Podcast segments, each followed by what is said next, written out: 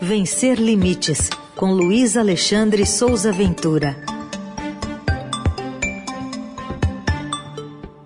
A nossa coluna que fala de inclusão e diversidade estreou semana passada. O Ventura está aqui de novo, sempre às terças com a gente. Oi, Ventura, bom dia. Bom dia, Heisen. Bom dia, Carolina. Bom, bom dia, dia, ouvintes. Bom dia, equipe. E dessa vez coincidiu o dia da coluna com o Dia Nacional de Luta da Pessoa com Deficiência, que é neste 21 de setembro, né, Ventura?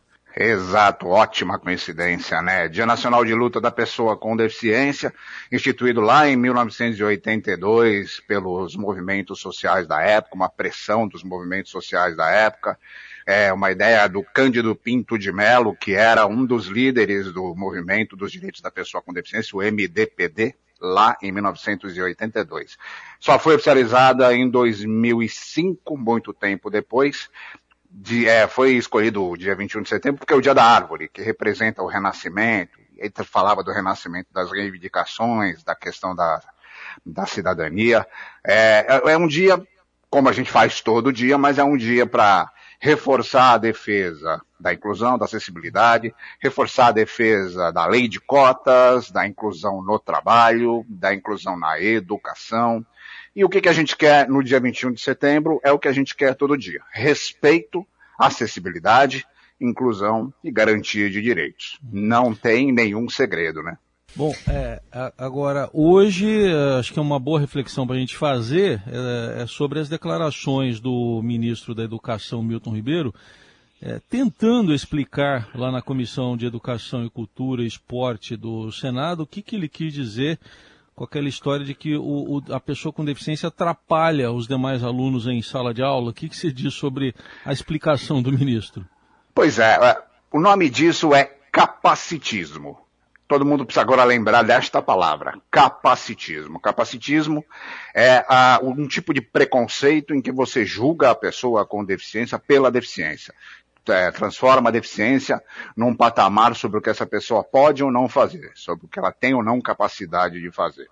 O ministro da Educação, na verdade, ele está manipulando um discurso para defender o decreto 10.502, que foi publicado lá no ano passado, que institui uma nova política de educação especial no país, que ganhou o singelo apelido de decreto da exclusão. Por quê? Porque essa, essa nova política, ela estabelece, oficializa as salas especiais e as escolas especiais. Ou seja, você pega crianças com deficiência, principalmente com deficiências mais, com sequelas mais severas, e coloca essas crianças numa sala especial, coloca essas crianças numa escola especial, esquece elas lá dentro, enjaula, deixa lá no curral e acabou. Nunca mais essas pessoas vão ter direito de evoluir. E o que se prega, todos os especialistas em inclusão afirmam categoricamente, é que isso, além de não ter o menor sentido mais, você além de eliminar a possibilidade da, do estudante com deficiência ter acesso à educação de qualidade regular, você também rouba das crianças sem deficiência a possibilidade de conviver com uma experiência que vai melhorar o entendimento dela sobre a condição humana, sobre a sociedade, sobre tudo isso. Então, o que o ministro fez quando ele falou do inclusivismo e de que as crianças com deficiência atrapalham as crianças do ensino regular, na verdade, ele está maquiando um discurso, manipulando esse discurso, principalmente para é, colocar na cabeça das famílias que têm crianças com deficiências severas é, a, a, o entendimento de que uma escola regular, uma sala regular é melhor para o filho dela. E ele foi lá na comissão para explicar isso, não falou nada de novo, não disse nada que já não tivesse dito antes. Pediu desculpa, fez lá um discurso para defender o, o, MEC, falou de uns números de, de investimentos, tomou a big bronca do Fabiano Contarato, o senador, porque o ministro também falou que pessoas homossexuais é, provêm de famílias desajustadas, e o, o Fabiano Contarato é homossexual, é casado, tem filho, então ele tomou uma boa bronca do Contarato lá, mas não teve nada de novo do Fabiano, do, do ministro Heisen. Bom, e essa sessão também teve o senador Espiridião Amin, que é de Santa Catarina, comparando autistas a pessoas em uma mesa de restaurante que usam o smartphone ao invés de conversarem. Vamos ouvir. Uma das facilidades que nós estamos criando para essa ampliação do autismo é essa cena que nós vemos em muitos restaurantes. Oito pessoas ao redor de uma mesa, mas elas não estão conversando. Cada uma está fazendo o seu, entre aspas, né, autismo. Você conseguiu entender o que, que quis dizer o senador ali? É, é, é tão bizarro isso, né? Ah, hum. o, o, senador faz uma comparação do, de pessoas que são autistas com pessoas que estão distraídas ou no momento de introspecção, olhando no celular e tudo mais. É o uso do autismo, uma condição neurológica, como uma comparação, como um adjetivo que é absolutamente equivocado, absolutamente errado, é, e menospreza toda a dificuldade, toda a batalha das pessoas autistas. E tem um ponto muito importante, de que ele categoriza a pessoa autista como alguém que não se comunica, um profundo desconhecimento da área. É. É, um, um, recentemente, uma mãe que me deu uma entrevista a respeito de um projeto sobre para crianças autistas me falou uma frase que é a frase que eu acho que é a mais correta. O autismo é a diferença dentro da diferença. Não tem duas pessoas autistas que sejam iguais. Uhum. Então, e aí, o que que acontece?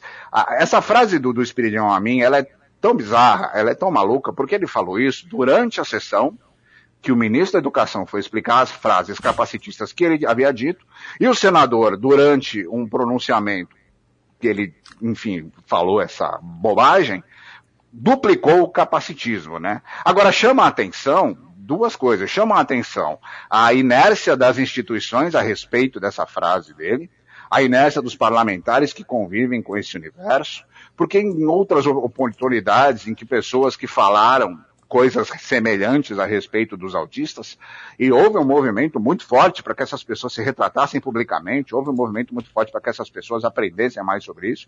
E no caso agora do Espirilhão, a mim, que é um senador que falou isso ao vivo, numa sessão com o presidente, com o ministro da Educação, ninguém abriu a boca. Eu vi uma, uma ou outra associação fazer, publicar no Instagram uma notinha de repúdio, vamos combinar que nota de repúdio é a mesma coisa que jogar um copo d'água para apagar incêndio num tonel de gasolina, né? Não serve para nada, né?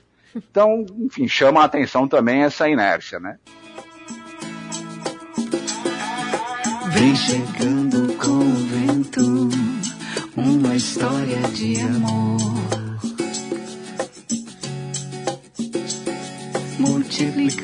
Bom, a gente está ouvindo aí a Fernanda Takai com o Carlinhos Brown, com Amor Raro, para ilustrar, para fechar a coluna hoje, uma dica de leitura que você vai trazer para o nosso ouvinte, Ventura.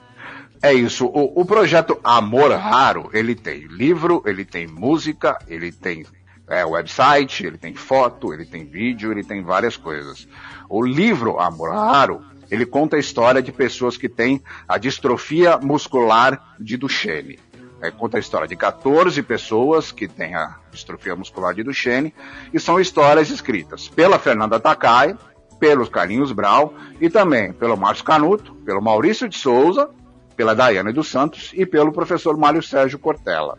É, são 10 famílias de pessoas que convivem com a distrofia muscular de Duchenne. É um livro sensacional, belíssimo, é um projeto patrocinado pela Sarepta Terapêuticos, que é uma farmacêutica. Ele foi lançado em dezembro do ano passado, publicado pela editora Construtores de Memórias. Tá, lá no blog tem lá o link para você comprar, tem toda a história da, do livro. E ela é, é um, uma publicação toda criada para apoiar a Aliança Distrofia Brasil, que é a associação que cuida e né, fortalece o movimento das pessoas que têm distrofia. Eu tenho um tipo de, de distrofia, né? Eu tenho uma doença neurológica que também provoca atrofia muscular. Então eu sei bem qual é a, a situação que essas pessoas enfrentam. Então vale a pena observar esse projeto, o projeto Amor Raro.